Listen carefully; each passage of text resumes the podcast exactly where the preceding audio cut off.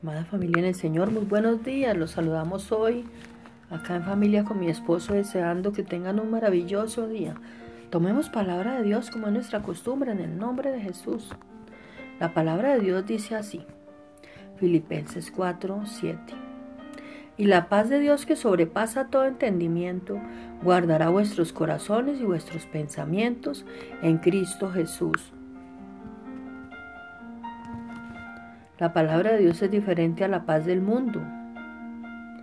La paz verdadera no se encuentra en el pensamiento positivo, en la ausencia de conflictos o en buenos pensamientos. Ella es producto de saber que Dios controla nuestra ciudadanía. En el reino de Cristo está asegurado nuestro destino, está determinado y podemos tener victoria sobre el pecado. Permita que la paz de Dios guarde su corazón de toda ansiedad en el nombre de Jesús.